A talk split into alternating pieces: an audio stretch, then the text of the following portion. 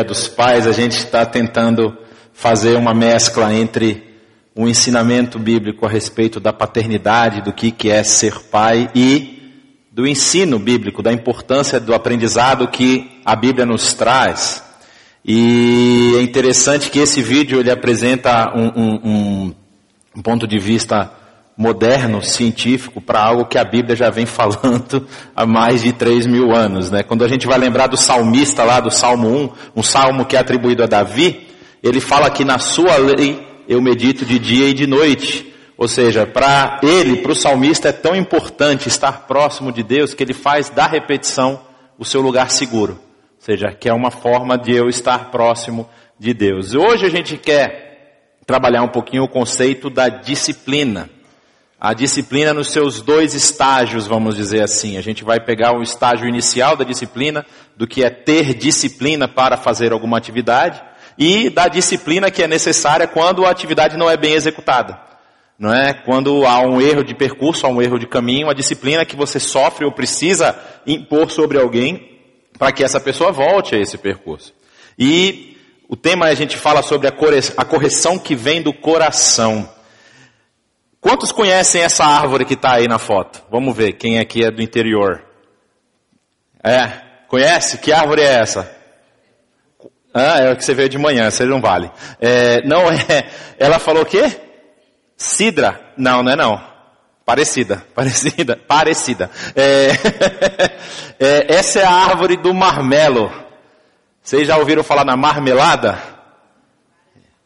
A vara de marmelo era essa que eu queria levar, não a marmelada. Você pode ter bons, boas lembranças ou lembranças ruins dessa árvore aí. É a árvore que lá no interior da Bahia, eu lá na Bahia não falo interior, né? Lá fala interior. É, lá no interior da Bahia, o pai levava o filho para catar.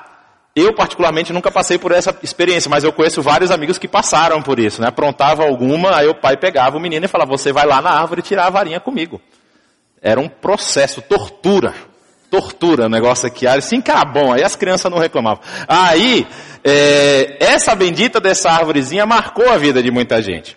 E eu quero que a gente pense um pouquinho sobre como dentro do nosso viver, dentro da nossa, do nosso dia a dia, Deus também pode aplicar um tipo de correção, pelo fato de nós não termos participado ou termos praticado a primeira disciplina. A gente vai ver lá no livro de Hebreus, na carta aos Hebreus. A carta aos Hebreus é uma carta complicada para a gente dizer quem é o autor. Isso é uma discussão que já está na teologia há muitos anos. É, não se sabe exatamente quem é o autor da carta. A carta não está assinada, não se achou nenhuma cópia dela assinada é, pelo texto, pelo grego que é aplicado na carta, pensa-se que pode ter sido alguém muito próximo de Paulo, mas não o próprio Paulo, porque há diferenças de alguns termos que Paulo usa nas suas outras cartas. É, pensa-se que pode ter sido Apolo, que é citado lá em Atos, né? Talvez até o próprio Pedro tenha escrito essa carta, mas também não bate com as outras duas cartas que possuem o nome de Pedro. Então é, um, é, um, é uma incógnita aí. E ela é uma carta escrita, no início ele fala na saudação para quem é essa carta? Para quem é? Para a igreja que está na dispersão, na diáspora.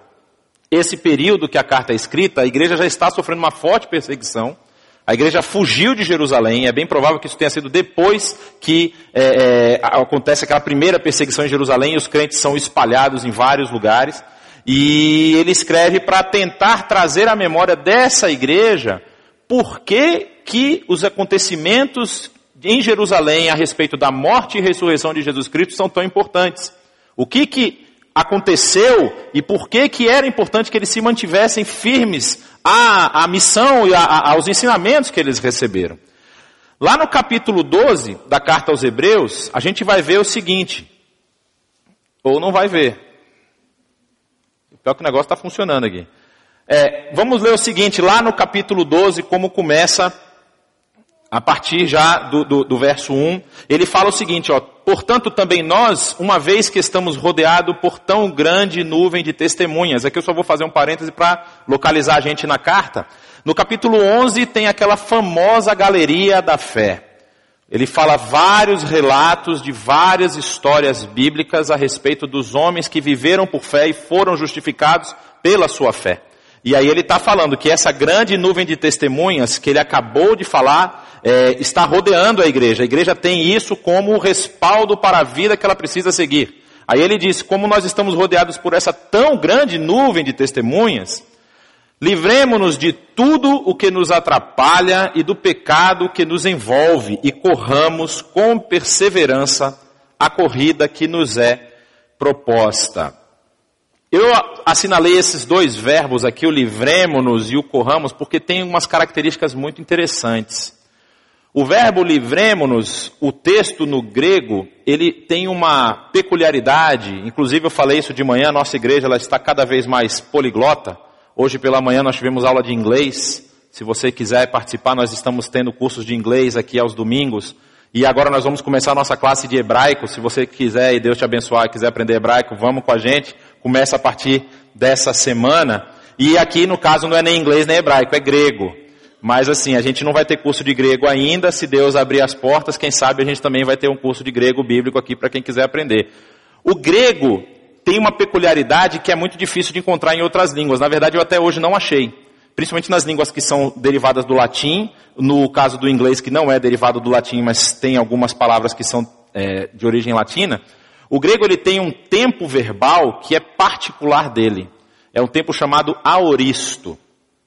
E tem uma outra característica que aí você já encontra em outras línguas, por exemplo, o alemão tem, é a voz média. Você tem no português a voz ativa e a voz passiva, não é? Ou eu bato ou eu sou batido.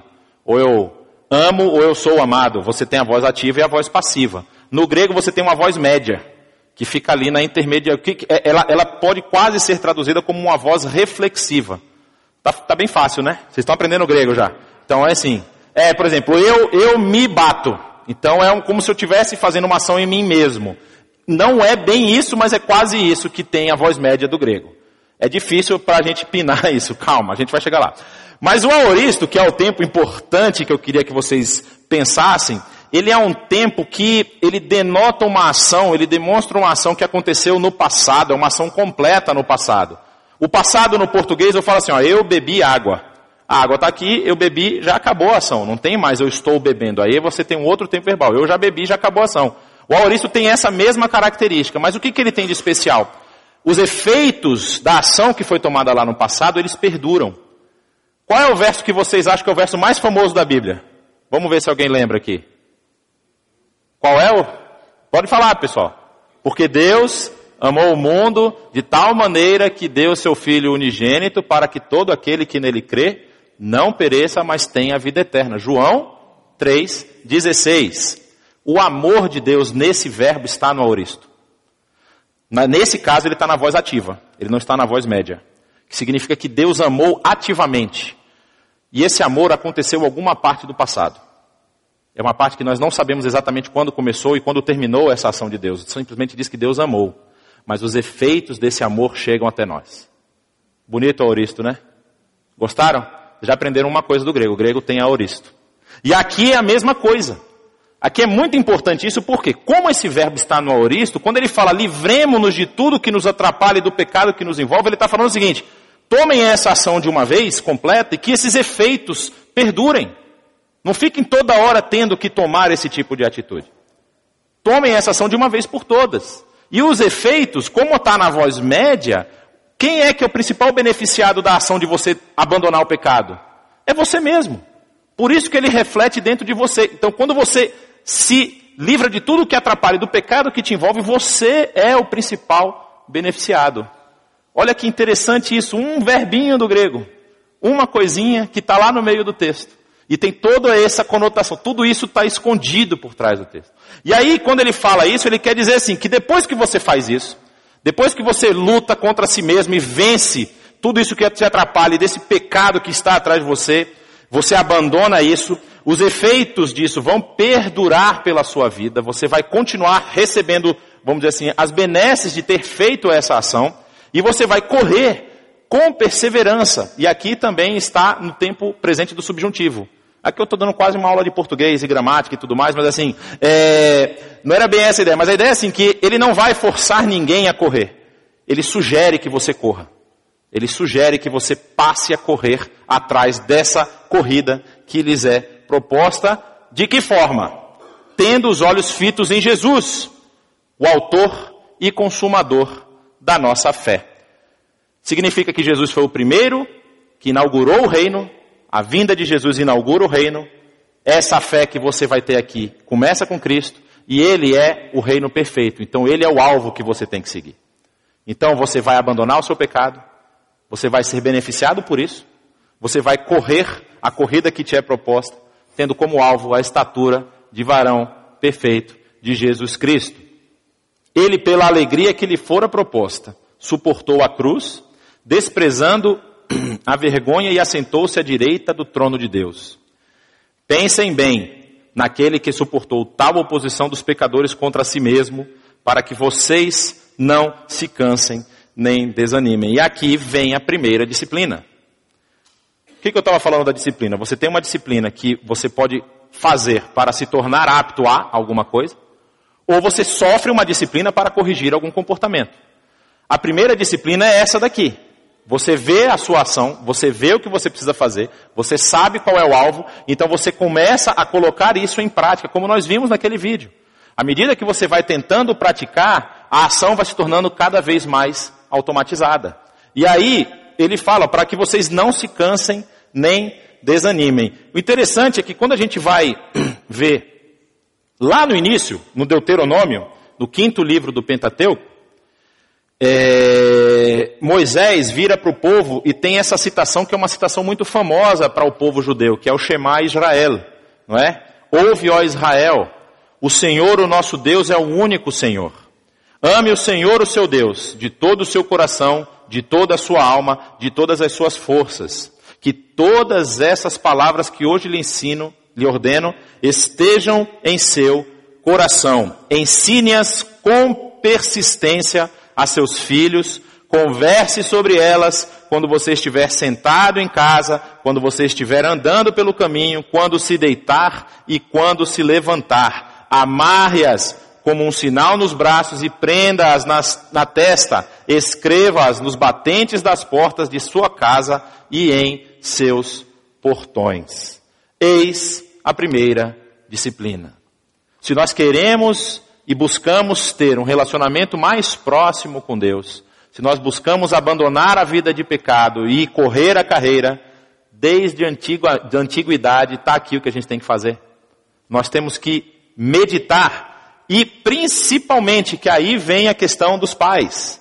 Ensinar com persistência aos seus filhos. Porque tem muitos filhos que vão ter resistência.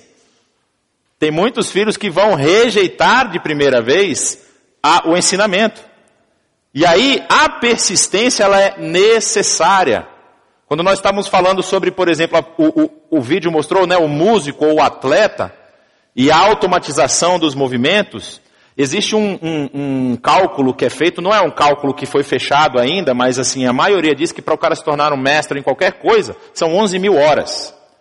11 mil horas te torna excelente no que você quer fazer. 11 mil horas focadas. Uma das coisas que a gente viu é que precisa ter foco. Precisa ser, não é qualquer tipo de dedicação, é uma dedicação focada, uma dedicação que tem objetivo focado.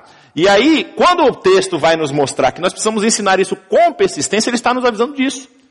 Que muitas vezes a gente vai encontrar uma resistência dos nossos filhos, ou até nós mesmos vamos ter uma resistência em aprender, mas os pais precisam fazer isso com persistência. E isso vai transformar o comportamento. Vai transformar o comportamento. E é interessante que ele fala assim, é, é, o, o, que, que a gente tem visto né, hoje em dia? Hoje em dia, a, a, sociedade, a gente tem enfrentado, principalmente aqui em São Paulo, São Paulo é uma das cidades mais movimentadas, não só do Brasil, do mundo, né? São Paulo tem gente vindo e passando aqui o tempo todo, você tem gente de São Paulo indo para vários lugares.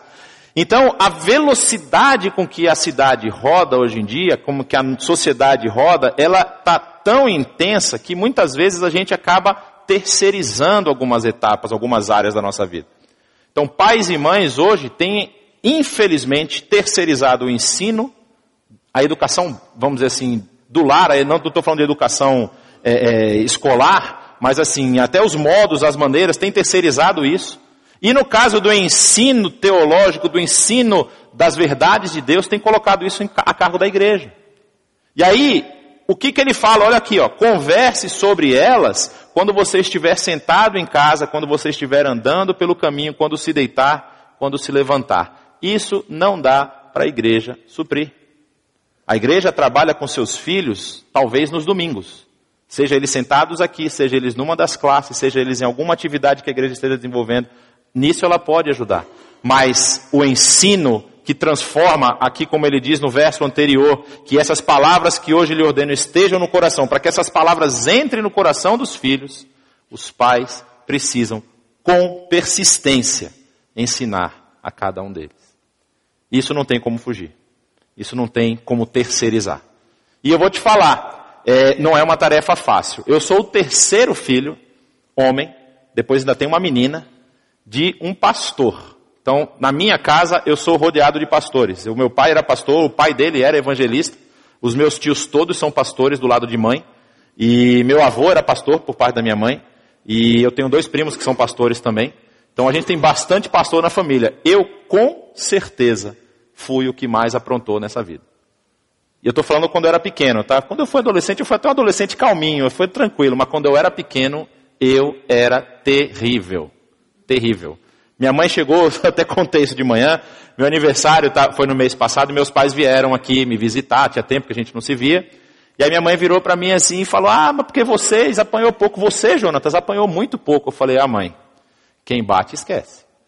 Quem apanha não esquece não. Eu apanhei, apanhei bastante. Aí ela foi lembrando, ela, ah, é mesmo, né? Foi, você fez aquilo, fez aquilo assim e tal. Então, assim, se não tiver persistência, a criança desanda.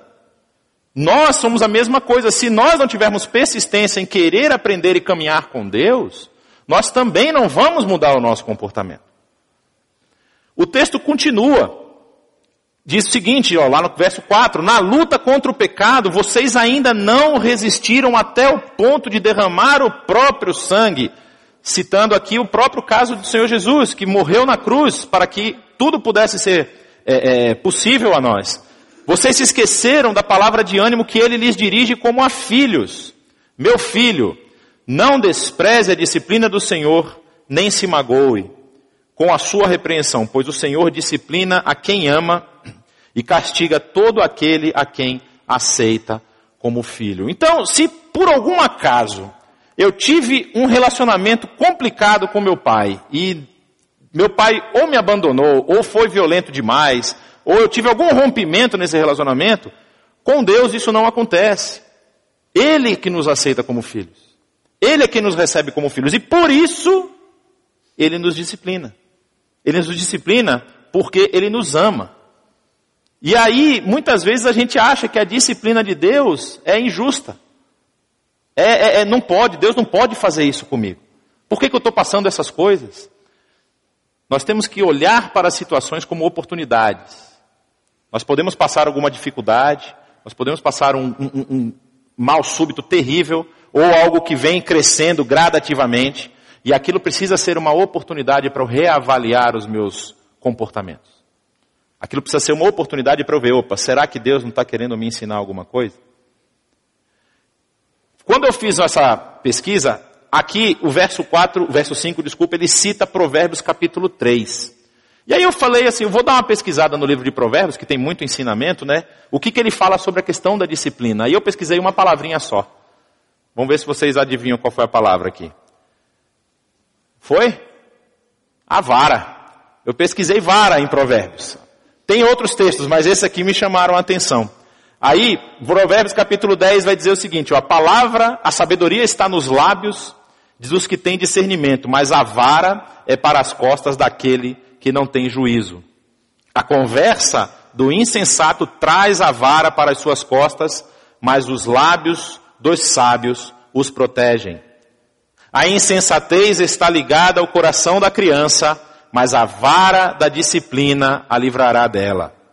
Não evite disciplinar a criança. Se você a castigar com a vara, ela não morrerá. Castigue a você mesmo com a vara, e assim a livrará da sepultura. A vara da correção dá sabedoria, mas a criança entregue a si mesma envergonha a sua mãe. Há hoje uma grande discussão a respeito disso. A lei da palmada, se você pode punir fisicamente as crianças ou não. Imagina, né? Se um, se um, menino fala hoje na escola que o pai dele pegou ele pela mão para levar para o meio do mato para ele pegar uma vara para apanhar, esse cara vai ser preso por tortura, com certeza. Não é? é os professores não vão deixar barato isso. Mas assim, eu não estou querendo entrar nessa discussão se merece punição física ou não física, se a punição psicológica é suficiente ou não, se deixar de castigo, não é essa a questão. A questão é que, pelo fato de nós terceirizarmos muitas coisas hoje na nossa sociedade, até a disciplina tem sido terceirizada. A pessoa apronta, a criança apronta na escola, e o pai vira, mas por que vocês não fizeram nada? O que, que tem ocorrido hoje? Por que, que uma lei como a lei da palmada, que vai interferir diretamente dentro dos lares, dentro do comportamento da sua casa, por que, que essa lei entra é, é, é, é em discussão? Porque a disciplina que tem sido aplicada não tem sido a disciplina do amor. O tema lá da frente que eu falei, a correção que vem do coração. A disciplina que tem sido aplicada muitas vezes é a disciplina da ira. O pai se irrita com o menino e irado, ele desce o cacete no menino. Arrebenta o menino, arrebenta a menina. Quantos casos de crianças que chegam em hospital porque foram espancadas? E nós perdemos essa conexão, infelizmente a sociedade, o mundo jaz no maligno e a sociedade vai se deteriorando cada vez, ao ponto de que se torna, se torna necessário criar uma lei que defenda o, a, a criança. Porque a igreja, que deveria ensinar algumas coisas, se negligenciou, ou as pessoas não quiseram aprender, pode acontecer isso também, porque ela já tem uma ideia pré-formatada na cabeça, ela não quer saber de mudar a ideia dela. Então, o que, que o texto vai nos apresentar? Quando você vai disciplinar a criança, e aqui Deus faz isso com a gente, você precisa saber por que você está sendo disciplinado. Eu falei para vocês que eu aprontava. Eu era pequeno, eu tinha 3, 4 anos, eu acho que um pouco menos, talvez 2, 3 anos, e minha mãe levava, nós éramos três, né? Então a gente era convidado para as festas de aniversário dos coleguinhas, se ia um, tinha que ir os três, não tinha como fugir. Aí eu ia para as festas, de minha mãe dizia que eu fechava a mão assim, e saía dando murro em todo mundo, todos os meninos que passavam na frente. Isso com 2, 3 anos, tá gente? Eu não faço mais isso. É... E aí meus irmãos iam me defender, então eu apanhava, eu, eles apanhavam no meu lugar. Aí eu chegava em casa, eu tinha que ser disciplinado. Eu falo para vocês que eu me lembro, eu, dessas surras eu não lembro porque eu estava muito pequeno, né? Mas assim, as que eu tomei, eu sabia exatamente porque eu estava sendo disciplinado. Não era na ira, não era na raiva, não era tipo assim, ah, aprontou agora que eu vou arrebentar com você. Era uma coisa pensada, olha, você fez isso, você fez aquilo, agora você vai apanhar. Aliás, era a pior conversa que tinha, meu pai pregando lá na frente e a gente aprontando no, no, no banco da igreja. Aí meu pai saía de lá e chegava assim, em casa a gente conversa. Ô meu amigo. Aí era tensão 24 horas, lembra daquele seriado 24 horas? Era aqueles minutos até chegar em casa esperando que o bicho ia pegar em casa. Mas meu pai fazia isso em amor. Eu amo meu pai, eu dou minha vida pelo meu pai. Eu, não, eu tenho, dou graças a Deus que eu tive um pai que me disciplinou, porque senão eu ia estar tá na rua, ia, sei lá onde é que eu ia estar. Tá. E aí tem uma questão interessante nesses textos, eu não sei se vocês perceberam, mas eu, quando eu, eu coloquei assim, botei numa ordem de propósito, não sei se vocês perceberam, os dois primeiros versos não tem a palavra criança. O ensinamento para criança são nos três de baixo, mas os dois primeiros não tem. Então isso vale para a vida adulta também. Se a criança e o adolescente não foram disciplinados, isso pode acontecer com ele na vida adulta. Como diz aqui, ó, a vara é para as costas daquele que não tem juízo. Isso não é só criança. Eu comentei hoje de manhã, você pega, por exemplo, questão de briga de torcida. Você tem lá aquele jogo de futebol que é uma ação de entretenimento, todo mundo vai para lá, de repente o palco começa a quebrar lá e o torcedor pega madeira e tal. A polícia ela chega como para falar com a pessoa? Ô, oh, por favor, não faz isso. Não, não, que é isso, gente? Vamos parar, vamos olhar o jogo. Ela faz isso? É bala de borracha e cacetete. E chega batendo, porque se ele não tinha juízo antes, ele vai ter que aprender agora. Esse é o problema.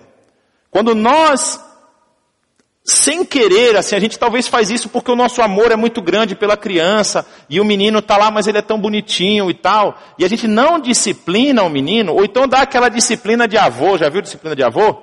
Vai pro canto, menino. Aí o menino chega no canto e fala, ah, tá bom, já pode voltar, né? Tipo, não dá nem pro menino, nem chegou no canto direito. Então, assim, se a gente não disciplina os nossos filhos e as crianças, pode acontecer isso lá na frente. E aqui, como eu, eu, volto a falar, é uma disciplina em amor. Você precisa fazer isso porque você ama o seu filho. Porque você ama a sua filha. Você não pode se negligenciar. E nem negligenciar a disciplina que ele precisa receber.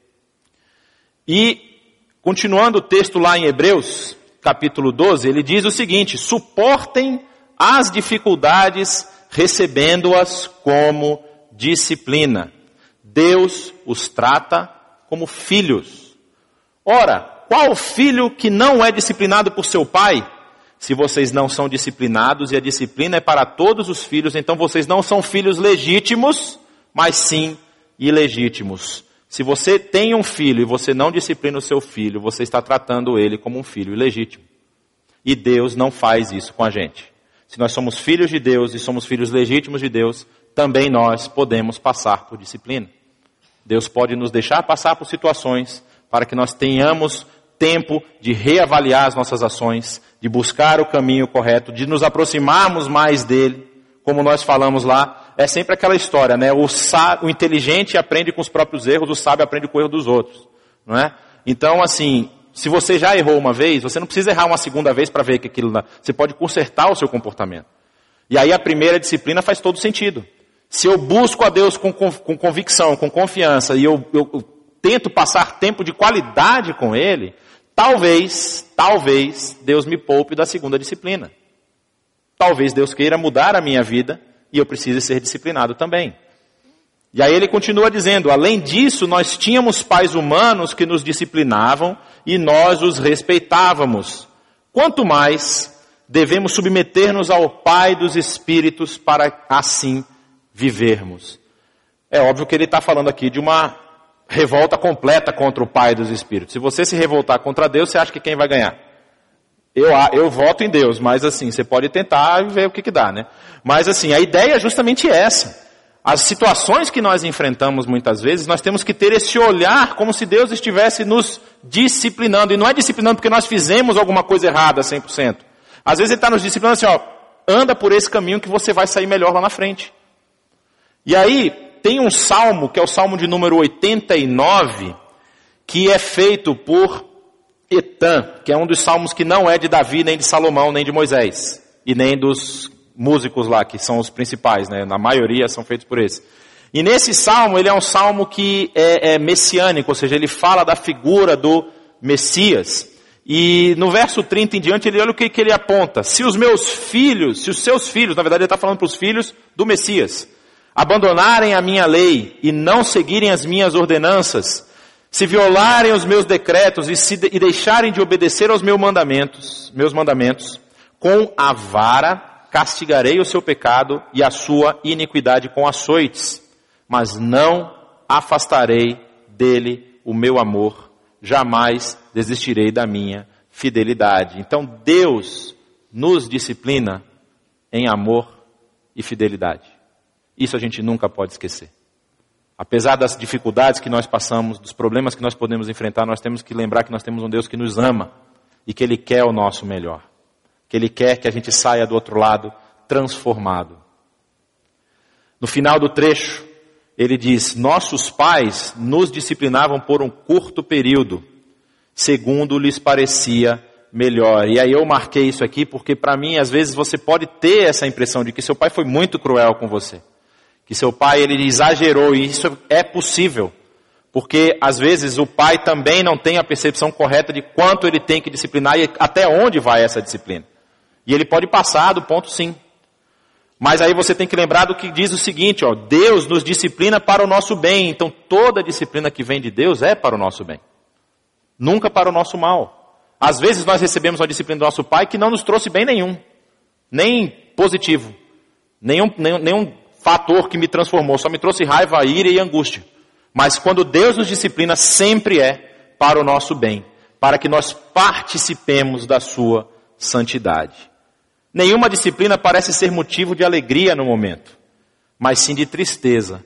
E aí eu falei a mesma coisa de manhã, eu falo de novo. Se o seu filho gosta de ser disciplinado, você tem que levá-lo num psiquiatra, porque de repente ele é masoquista e você não sabe. Então, assim, podem ter problemas, distúrbios da pessoa que gosta de sofrer. Mas não é o normal. O normal é que a disciplina nos cause tristeza e incômodo. Para que nós possamos mudar a nossa atitude. E aí, continuando, diz, mais tarde, porém, produz fruto de justiça e paz. E esse é o alvo da disciplina. Que nós produzamos frutos de disciplina. É difícil português, né? Eu acho que eu vou falar em grego aqui, porque português está difícil. É, produzamos Existe essa palavra? Gente, eu peguei, tem muita gente que está em dúvida aí, ó. que, no, que a gente produza. Facilitou, né? Fruto de justiça e paz para aqueles que por ela foram exercitados. Então a disciplina em nós vai exercer, vai produzir esses frutos de justiça e de paz.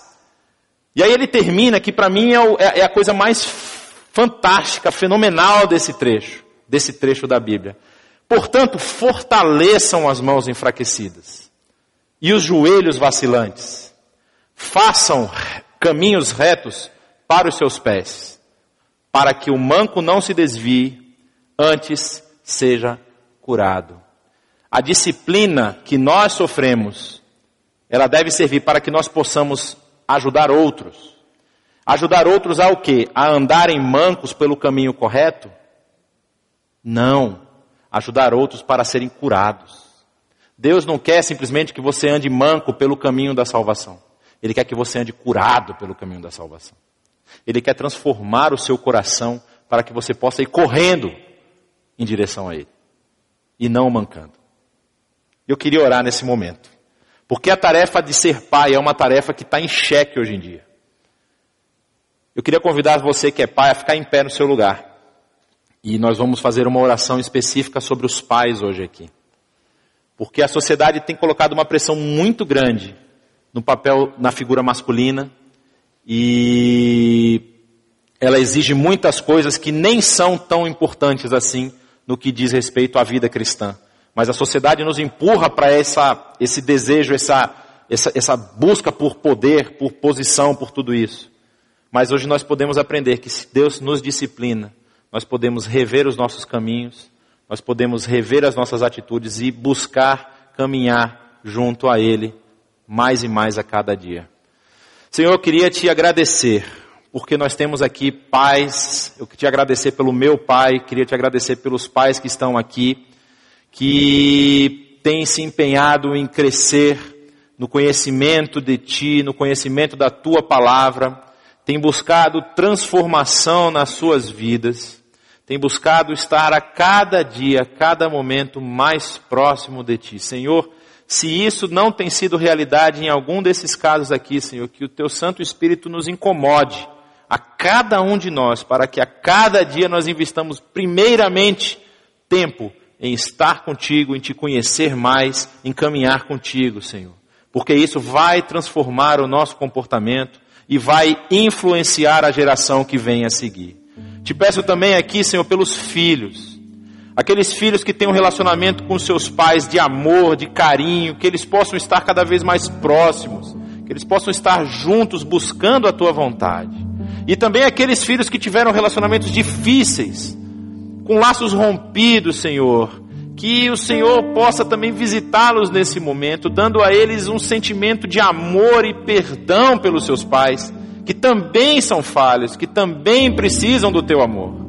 Ó oh, Pai, que possa haver restauração de relacionamentos aqui, Senhor. Que nós possamos ver vidas transformadas pelo teu espírito, pelo conhecimento da tua palavra, que nós dediquemos tempo para te conhecer cada vez mais e que isso seja refletido nas nossas ações. Senhor, se há também casos aqui onde não há como reverter a situação por falecimento, que a tua paz ela possa reinar nos nossos corações e que haja perdão, que haja liberdade de, de consciência, Senhor. Que não haja agora um sentimento de culpa, mas que o teu perdão inunde os nossos corações, para que nós possamos caminhar cada dia próximos a ti, sendo ensinados por ti, disciplinados por Ti para termos uma vida melhor. Não como mancos andando por um caminho reto, mas pessoas sadias que correm em Tua direção, Senhor. Nos abençoa, Senhor, transforma a nossa vida. Oramos assim no nome de Jesus. Amém.